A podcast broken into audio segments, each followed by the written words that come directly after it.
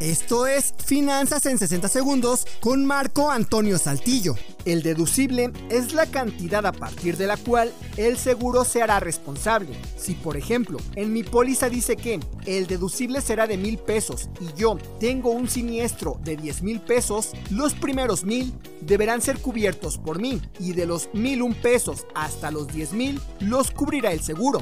Por lo tanto, siguiendo con este ejemplo, yo deberé pagar mil pesos y el seguro pagará o me depositará 9 mil pesos. El deducible es la base a partir de lo que me empezará a cubrir el seguro. La cantidad que esté debajo del deducible deberá ser cubierta por el asegurado. Si no hubiese deducible, todos los siniestros serían cubiertos por el seguro, incluso los más pequeños. Lo malo es que esto haría que la siniestralidad aumentara y entonces el costo de los seguros sería tan alto que prácticamente nadie podría pagarlos.